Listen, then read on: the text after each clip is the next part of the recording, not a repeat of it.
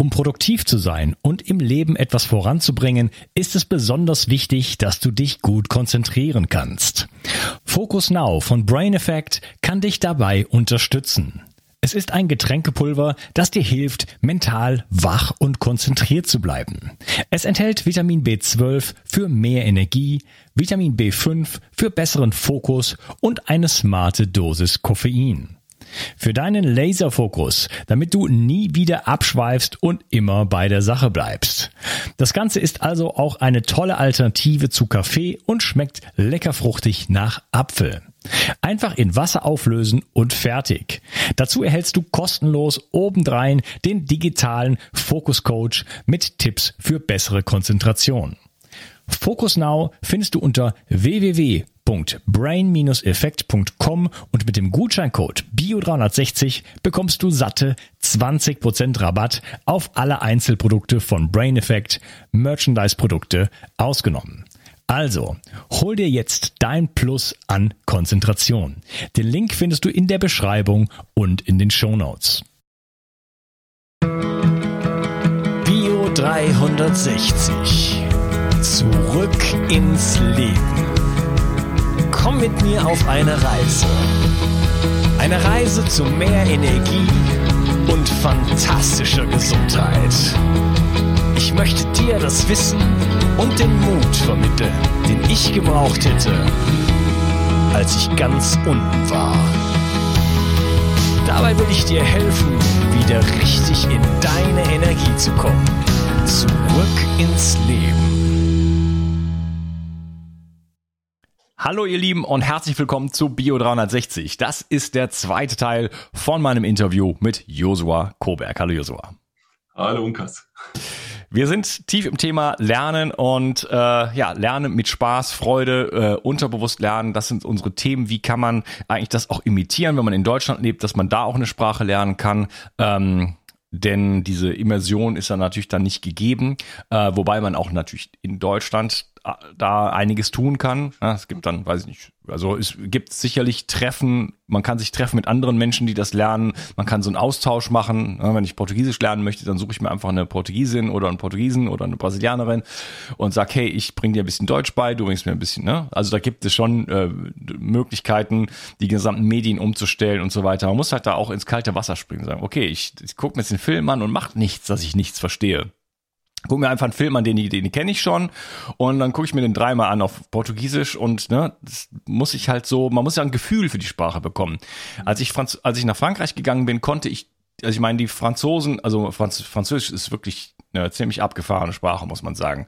Die machen halt diese Liaison zum Beispiel. Also hast ein Wort, dann kommt das nächste Wort und äh, aber in ganz vielen Fällen bringt man die zusammen. Genau. Das Ende von einem Wort spricht man nie aus, außer wenn dann kommt Liaison und dann kommt dann Vokal am Anfang, dann muss man es wieder aussprechen. Also das ist schon auch kognitiv ist das schon äh, irgendwie ein bisschen der Irrsinn. Ne? Plus die ganzen Aussprachegeschichten und so weiter. Ne? Es gibt ja 50 verschiedene Sachen nur um O zu sagen. Also schreiben und so ist, ist auch schwierig. Aber die Wörter dann auseinanderzuhalten, ne? das hat bei mir dann auch ein Jahr gedauert, bis es dann zum ersten Mal so Klick gemacht hat, wo ich gedacht habe, ah, jetzt weiß ich zumindest ungefähr, was die sagen. Das, das war ein Wort, das war ein Wort, das war ein Wort, das kannte ich, das kann ich noch nicht, das kenne ich. Ne? Vorher ist das einfach so eine, irgendwie so eine Melodie, sag ich jetzt mal. Ne? Ähm, wie ist es denn mit Talent? Ich hatte das am Anfang schon mal gesagt, dass die Leute sagen, ja, du hast natürlich Talent das wüsste ich, dass ich Talent habe. Ja, ich muss mir das auch äh, 50 Mal das gleiche Wort irgendwie reinziehen, damit das dann irgendwann mal hängen bleibt. Also das Talent ist aus meiner Sicht anders. Also ich brauche auch viele, viele, viele Wiederholungen, auch um andere Dinge zu lernen. Aber auch jetzt setze ich mich mit Politik auseinander. Da brauche ich auch Wiederholung oder die Gesundheitsthemen. Das ist auch nicht so, dass ich das einmal lese und dann weiß ich das. Also da, das wird, da wird träume ich von. Ja, ganz ehrlich. Aber äh, es gibt natürlich schon auch Leute, die haben wirklich irgendwie Talent. Die können einfach direkt 50 Instrumente spielen. Äh, einfach so. Oder die setzen sich an ein Instrument, können das. Ja? Ähm, ist das eine Grundbedingung für Sprachlernen? Oder gibt's, gibt es auch, gibt es das überhaupt, dass jemand komplett untalentiert ist und das einfach nicht kann, lernen kann? Also gibt es aus meiner Sicht nicht, außer er ist taub geboren, dann hat er tatsächlich ein Problem äh, mit Sprache, weil er es nicht hören kann. Aber grundsätzlich vielleicht, um dieses äh, Wort Talent mal ein bisschen zu entzerren für die, die glauben, sie wären untalentiert. Ne? Ja, das, das, sind ja, das sind ja unglaublich viele Leute, das hört man ja immer, ah, ich bin nicht talentiert, ich kann das nicht. Ja, ja genau, genau. Ähm, da kann ich als Neurowissenschaftler nur eins dazu sagen, es gibt grundsätzlich zwei Arten von Aufnahme, wie Menschen auf, also, in, also Informationen verarbeiten. Es gibt die, die sehr langsam lernen. Da gehörst jetzt du dazu, wie ich das wahrnehme. Du brauchst viele Wiederholungsraten. Ich bin genauso strukturiert. Und es gibt die, die sehr schnell aufnehmen. Ne? Da, wo man dann denkt, okay, der ist aber schon super talentiert. Der hat jetzt irgendwie eine Woche gemacht und kann schon zehnmal so viel wie ich. Hm. Aber jetzt für die, die langsam lernen, ja, und glauben, sie wären deswegen untalentiert, die, die langsam lernen und viele Wiederholungen brauchen, die haben die Sachen dann deutlich stärker verankert. Jemand, der schnell lernt, verankert nicht so stark und vergisst wieder eher. Ne? Also das heißt, beide Seiten äh, dieser Lernaufnahme haben einfach jetzt aus Sicht des menschlichen Gehirns einen Vor- und einen Nachteil. Aber zum Thema Sprache jetzt mal ganz konkret kann ich auch eines sagen, wenn jemand in seiner Muttersprache zum Beispiel viel spricht, also gerne spricht, dann ist die Wahrscheinlichkeit, dass der in der neuen Sprache, die er lernt, viel spricht, auch sehr hoch. Ist er sehr introvertiert, spricht wenig, wird er auch in Englisch oder Spanisch oder Französisch nicht viel sprechen, weil das eine Persönlichkeitsstruktur ist. Also das heißt, ich habe eine Kommunikationsmethodik, die habe ich entwickelt im Laufe meines Lebens. Und diese Methodik, die setze ich natürlich auch in anderen Sprachen um. Aber tatsächlich ist es so, wenn ich mit der richtigen Methode lerne, also mit einer gehirngerechten Methode, sprich ich kopiere diese Sprache, dann ist jeder Mensch in der Lage, in seiner Art der Kommunikation diese Sprache zu verwenden. Das ist Fakt. Mhm. Okay. Also so richtig untalentiert gibt es nicht. Es gibt schon schnell und langsam, ähm, aber alles hat so seine Vor- und Nachteile. Also genau. irgendwie bleibt es dann ja auch drin. Also ich, ich sehe mich so ein bisschen auf dem Weg in die Demenz. Ich habe eine ordentliche Schwermetallbelastung und alles Mögliche. Ähm, und schon auch wirklich Gedächtnisprobleme, die mich beunruhigen und ja, ich arbeite dran, sage ich jetzt mal so. Aber das heißt ja nicht, dass so gar nichts hängen bleibt, ne? Und ist dann schon irgendwie manchmal auch erstaunlich irgendwo, ne? Wo ich sage, ich lerne eigentlich nicht schnell und ich habe schon ein Gedächtnisproblem, aber es ist jetzt noch nicht so, dass ich jetzt noch nicht klarkomme. Äh, so bestimmte Dinge geht dann schon. Also ich kann trotzdem noch eine Sprache zusätzlich lernen von mir aus, ähm, obwohl ich mich äh, oft nicht an die an die äh, vergangene Unterhaltung erinnern kann. Ne? Und äh, absolut, ne? Und, und der, also der große Faktor ist eigentlich nicht Talent, sondern will ich oder will ich nicht. Ne? Also ich, ich gebe mal ein Beispiel, du kannst mit der besten Immersion 20 Jahre in dem Land leben. Also wir haben ein befreundetes Pärchen, die seit 23 Jahren in Deutschland leben, sind Italiener, Mimo und Grazia. Ne? Ähm, er wollte nach Deutschland, er hat hier ein Business aufgebaut, er hat jetzt schon, glaube ich, drei oder vier äh, Pizzerias in der Zwischenzeit. Ne? Ähm, und er, der, der spricht wirklich perfektes Deutsch, der Mimo. Und Grazia wollte nie nach Deutschland kommen. Ja. Sie kommen aus Kalabrien, sie wollte dort bleiben bei der Familie, sie hat sich ein Kind gewünscht. Ähm, das, da gab es dann ganz die große Probleme auch in der Partnerschaft. Ne? Und sie, sie spricht ein so gebrochenes Deutsch nach 23 Jahren, wo du denkst, es gibt's gar nicht. Ja? Aber sie wollte nie nach Deutschland. Ne? Und ja. das ist der Knackpunkt. Ne? Also wir reden nicht über Talent, sondern wir reden über eine innerliche Ablehnung oder eine innerliche Offenheit. Und die ist eigentlich entscheidend. Ja. Ja, ja, das, da kenne ich auch ein Beispiel. Ähm, Freunde aus Andalusien, also richtig Andalusier, sag ich mal. Ähm, und er ist so, die sind nach Deutschland gegangen und äh, er ist so ein, er so ein weltoffener Typ, der hatte auch da Bock drauf. Und sie so gar nicht. Sie ist so wirklich so richtig Andalusierin aus dem Dorf und so, mein Dorf ist das Beste, alles andere ist äh, zählt nichts. Und die ist halt da im Widerstand und sie spricht da praktisch gar nicht und er quasi fließend. Ne? Ja. ja, ja, ich bin leider jetzt halt in Frankreich. Mir ist das ja oft peinlich, weil ich bin schon relativ lange hier, aber wie gesagt, durch meine Story spreche ich halt nicht so gut Französisch und äh, das ist so, ja, so ein, meine Tochter, weiß ich, sie ist ja genauso lange hier, sie spricht halt fließend und äh, ich nicht, bin so ein Immigranten Papa sozusagen. Ne? Gut, das sie geht in die Schule wahrscheinlich. Ne? Sie hat ja, ja, ist, na klar, ich würde genauso gut wie sie sprechen. Sie ist ja voll acht, neun Stunden in der Schule jeden Tag seit, genau. äh, seit äh, sieben Jahren. Ah, okay, ja, ja klar. Ne? Plus lernt er ja auch noch aktiv Französisch und so, ne? Genau. Ja, also ist kein Vergleich. Da würde ich genauso gut sprechen. Kein, also, oder, ja, oder besser. Also das ist ja, man sagt ja immer, ja, die Kinder und so, ne, die können das so toll. Nee, also wenn ich da so viel Zeit reingesteckt hätte, könnte ich mindestens genauso gut sprechen, glaube ich. Ja. Absolut, absolut. Ja.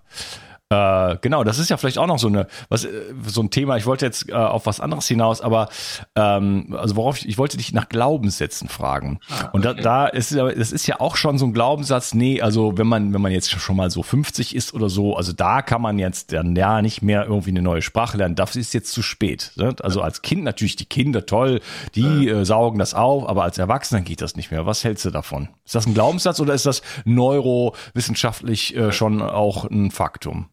Also ich würde mal sagen, von beiden ein bisschen was, aber der Glaubenssatz ist deutlich stärker. Also ich äh, möchte mal so sagen, ich tue es jetzt mal wissenschaftlich runterbrechen. Äh, das ist jetzt ein Fachbegriff, aber ich erkläre ihn. Also die Neurogenese, das ist quasi die Neubildung von Gehirnzellen. Das heißt also, wir wissen ja, dass wir ab einem gewissen Alter, so 24, 25, äh, äh, wird die Zellregeneration langsamer. Es äh, beginnt ein körperlicher Verfall, also den ein 50-Jähriger ja schon ganz klar spürt. Ja. Äh, aber äh, ganz grundsätzlich ist es so, dass wir einen, eine Zelldegeneration haben, außer im Gehirn. Das heißt, unser Gehirn ist das einzige Organ, das wirklich bis zum Zeitpunkt des Todes konkret immer täglich neue Zellen bildet. Das ist diese sogenannte Neurogenese. Also wir haben, das Gehirn ist ja auch ein, ein holographisches System. Das heißt, wir können eigentlich so viele Querverbindungen schalten, die, die fast schon unglaublich sind. Und ähm, das Interessante dabei ist, wenn ich das jetzt rein so wissenschaftlich betrachte, muss ich sagen, jeder Mensch kann auch mit 95, wenn er noch lebt, eine neue Sprache lernen. Also es spricht nichts dagegen. Ne? Jetzt kommt aber das Aber, und da sind wir beim Thema Glaubenssätze. Umso älter wir werden, umso stärker werden unsere Erfahrungswerte. Ne? Also das heißt, ich habe in der Schule die Erfahrung gemacht, ich bin untalentiert für Englisch, dann habe ich es noch in der Volkshochschule probiert, da bin ich auch untalentiert, dann war ich im Ausland, da bin ich auch untalentiert. Das ist quasi mein Erfahrungswert und jetzt wird quasi mein, mein Funnel, also mein Tunnel wird immer enger und enger, weil ich das ja erlebe. Also ich, ich habe nicht nur einen Glaubenssatz, sondern ich fühle es, dass ich zu blöd bin, um Englisch zu sprechen. Ne? Und umso stärker das Gefühl ist, umso stärker die Erfahrung ist, umso schwieriger wird es tatsächlich. Das hat aber nichts mit der Fähigkeit zu tun, eine Sprache zu lernen. Das heißt also, wenn ich wenn ich tatsächlich eine Gegenerfahrung dagegen setze, das machen wir zum Beispiel bei unseren Kunden, ja, ich gebe dir am Anfang ein, zwei Wochen sehr, sehr einfache äh, Dialoge und plötzlich sagen Leute, die nie Englisch gesprochen haben, äh, Alter, ich kann plötzlich was sagen. Das ist ja unglaublich. Also das, das kann ja gar nicht funktionieren. Wieso kann ich jetzt plötzlich was sprechen? Ja? Und das ist so ein Thema. Wir, wir brauchen ein psychologisches Erfolgserlebnis. Und das ist eigentlich auch wieder eine Art des Lernens. Und das hast du natürlich nicht, wenn du einem Lehrer gegenüber sitzt, der dir jetzt erstmal ein Jahr lang Grammatikregeln erklärt. Da hast du kein Erfolgserlebnis, sondern du sitzt drin und denkst dir, boah, also nee, es hat sich leider wieder bewahrheitet, es wird nichts. Ja, also Josua ist zu blöd. Ja, und dann geht der Tunnel wieder ein Stückchen enger. Ne? Deswegen, also es ist eine Mischung aus echter Erfahrung. Ich habe es erlebt, ich weiß, dass es nicht funktioniert. Im Gegensatz zu meiner Fähigkeit, also mein Gehirn ist tatsächlich in der Lage, bis zum Todeszeitpunkt neue Verknüpfungen aufzubauen.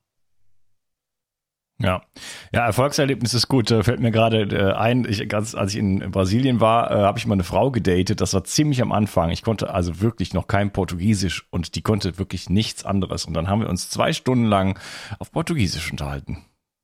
Das ging irgendwie, ja. Also die, die Liebe, sag ich jetzt, also jetzt keine Liebe, aber äh, weißt du, wenn du, wenn man das möchte, sagen wir mal, äh, das, das geht bestimmt, wenn man auch 99 ist und dann verliebt man sich in eine Chinesin oder so, dann lernt man einfach Chinesisch. Also macht man dann einfach. Ganz genau. Willst ja. du es wirklich, ja? Also willst du mit der Frau sprechen, ja? Und dann geht's irgendwie, ne? Also mit Händen und Füßen, wie auch immer, ja.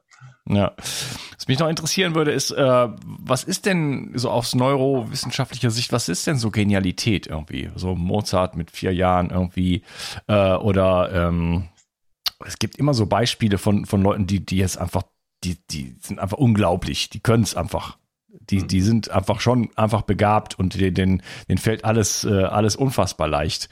Äh, was, was, was passiert da bei denen? Äh, wir, wir haben einen massiven Denkfehler, wenn wir über Genialität sprechen. Also du wirfst jetzt Mozart zum Beispiel ein, ja, oder ich äh, kann äh, Schuhmacher einwerfen oder irgendein Fußballspieler. Und dann gucken wir die an und sagen, boah, die sind echt genial. Was wir aber nicht sehen ist, dass wir diesen klitzekleinen Ausschnitt aus deren Leben wahrnehmen. Also Michael Schumacher war ein brillanter Autofahrer, völlig ohne Frage, Ausnahmetalent, besser als die meisten anderen, die jemals Auto gefahren sind. Aber also äh, wenn du dann anguckst, äh, wo er Fußball gespielt hat, da war er sehr durchschnittlich. Ne? Also er hat da, wo er in der Schweiz lebte oder ja immer noch äh, lebt sozusagen, hat er in so einem Zweitliga-Club mitgespielt. Ja, also auch schon weiter wie viele anderen, vielleicht durch seine Sportlichkeit. Aber er war kein brillanter Ausnahmefußballer. Er war wahrscheinlich auch kein brillanter Ausnahmevater und kein brillanter Ausnahmegitarrenspieler er war in diesem einen Bereich genial. Und ich möchte vielleicht mal Genialität aus dem Blickwinkel des menschlichen Gehirns beschreiben, weil da gibt es eine ganz tolle Studie dazu. Ähm, wir haben, also wir kommen auf die Welt und 98 Prozent von uns sind bis zum Alter von drei Jahren statistisch gesehen hochgenial, also hoch, hochgenial. Ne? Und Genialität heißt eigentlich nur, ich gebe mal ein Beispiel, ich gebe dir eine Büroklammer, ja, also ich habe jetzt hier so eine kleine Büroklammer, die reiche ich dir rüber und sag dir, hey, äh, Unkas, was könnte man denn mit der Büroklammer alles machen? So, und so ein Erwachsener, der kommt im Durchschnitt auf 15, vielleicht 20 Ideen. Ne? Also die erste Idee, ich klebe Papier zu, äh, ich, ich, ich äh, mache Papiere zusammen. Dafür ist eine Büroklammer da. Das heißt, ich habe einen Erfahrungswert zur Büroklammer. Gebe ich diese Büroklammer einem dreijährigen Kind und lasse das mal eine Stunde spielen oder zwei oder drei Stunden, dann kommt so ein Kind im Durchschnitt mit weit über 100 Ideen rüber was ist mit der Büroklammer, wie ist das verbiegt, das untersucht, das, das schaut es an und dann steckt es das irgendwo hin. Das heißt also, Genialität ist eigentlich nur eine Sache von ganz vielen verschiedenen Seiten aus wahrzunehmen und anzugucken und offen zu sein. Und mit zunehmendem Alter, und das ist jetzt leider, also wie gesagt, ich möchte wirklich nichts gegen Lehrer oder so sagen oder gegen unser Bildungssystem, es ist alles gut, aber in unserem System werden wir darauf getrainiert, Genialität zu verlernen. Das heißt, wir kriegen ein Buch, da steht was drin und wir mögen jetzt bitte in der Prüfung genau den Lösungsweg auch nachvollziehen und das Ergebnis produzieren, damit wir eine gute Note haben. Das heißt, ich gebe dir was und ich sage, das ist die Lösung und das ist auch die einzig richtige Lösung. Und wenn du was anderes hinschreibst, lieber Josua oder lieber Unkas, dann hast du eine schlechte Note. So, und damit kille ich eigentlich meinen menschlichen Trieb, etwas selber zu erfahren, zu erleben, zu durchleuchten.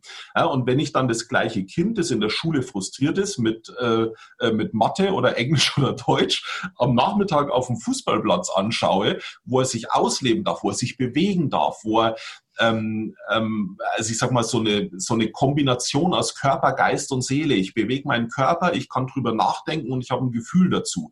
Ja, das ist eigentlich das, was Lernen ausmacht. Und das nehmen wir weg. Wir sagen, bleib 45 Minuten sitzen, mach die Lösung, die ich dir vorgebe, und wenn du sie nicht machst, dann wirst du ein Problem haben.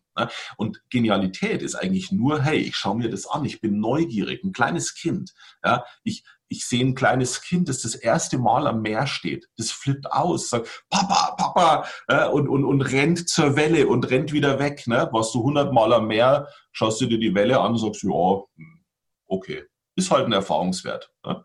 Hm.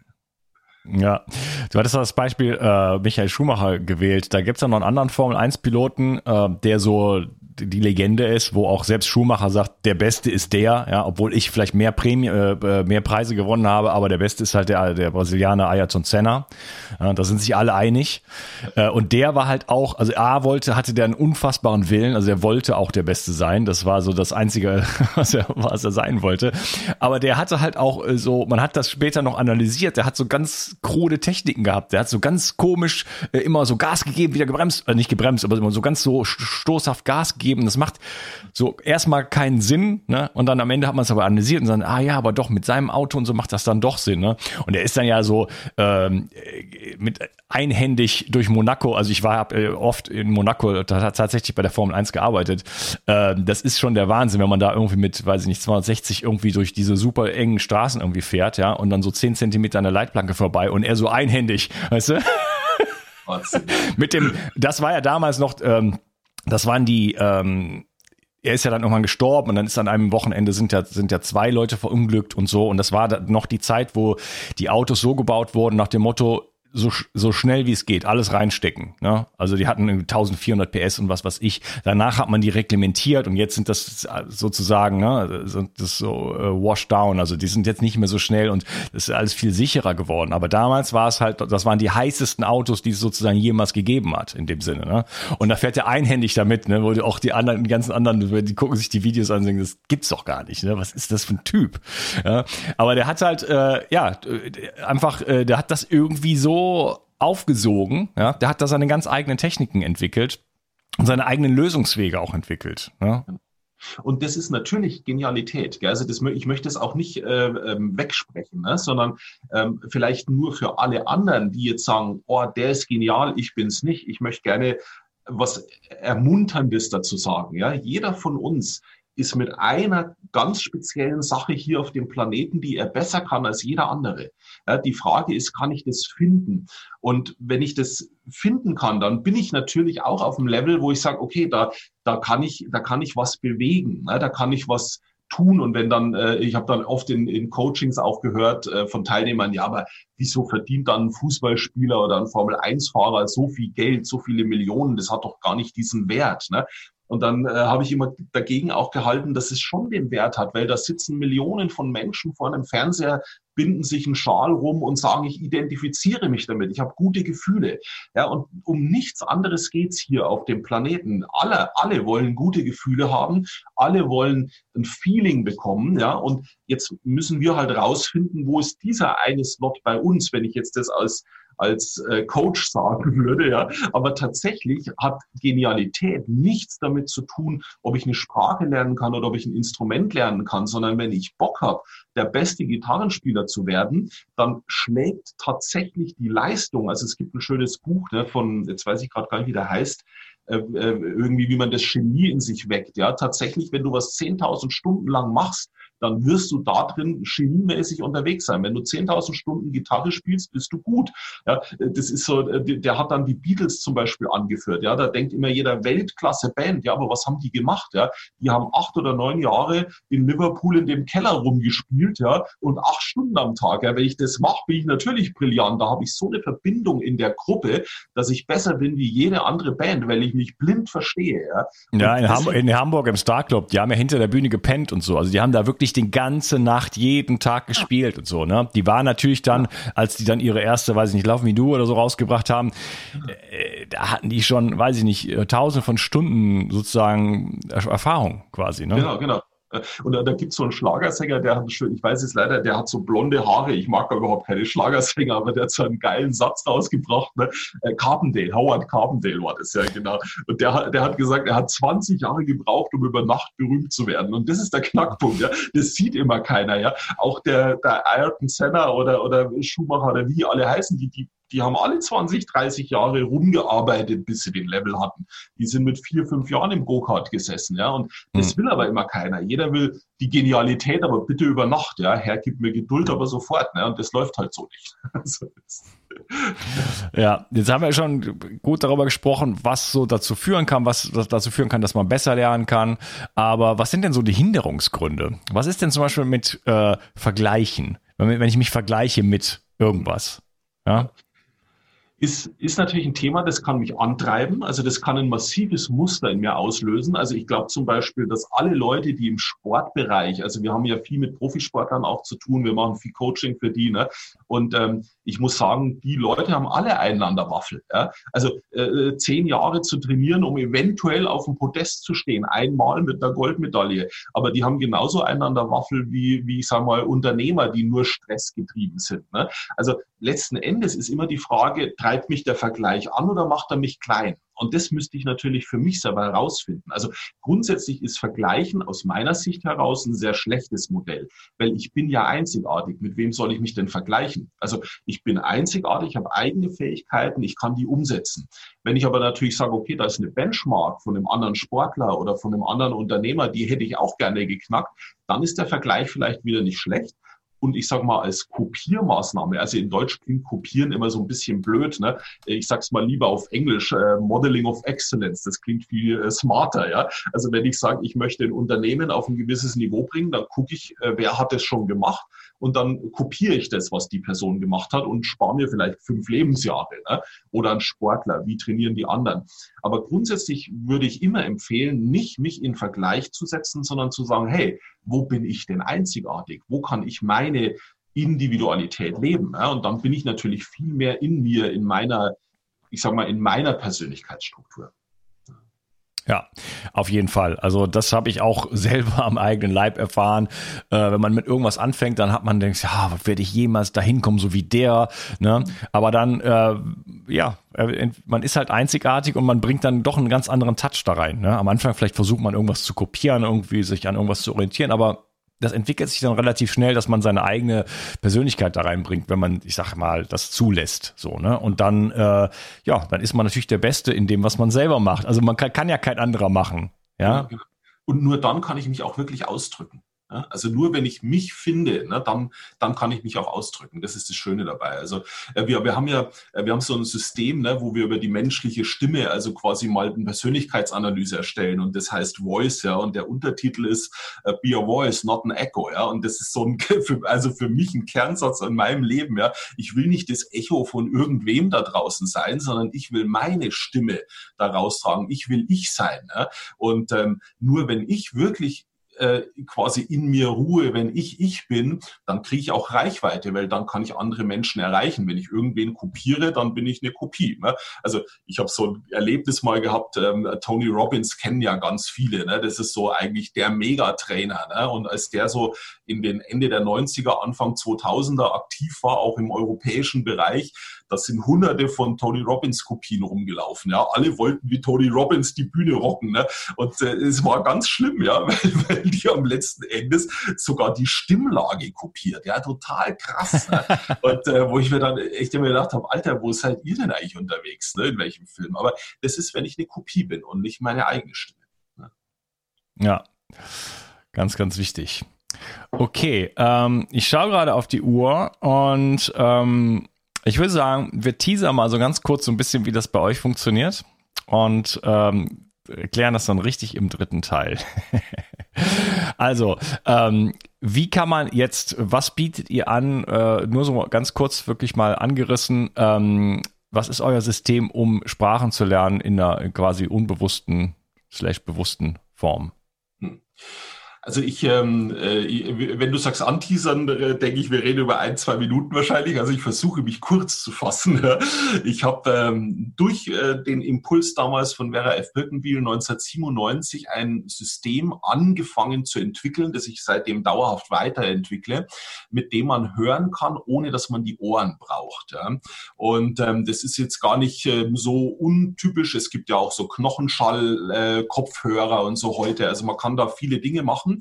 Ähm, aber ich habe tatsächlich etwas aus der Delfinforschung rausgenommen, ähm, weil ich damals festgestellt habe, ich habe über 800 Patente ausgewertet und ich habe festgestellt, dass der Mensch über die Haut hören kann. Klingt völlig crazy am Anfang, ja, ist aber tatsächlich wissenschaftlicher Fakt. Ich habe das zwei Jahre lang entwickelt, bis 99, bis ich einen funktionsfähigen Prototypen hatte.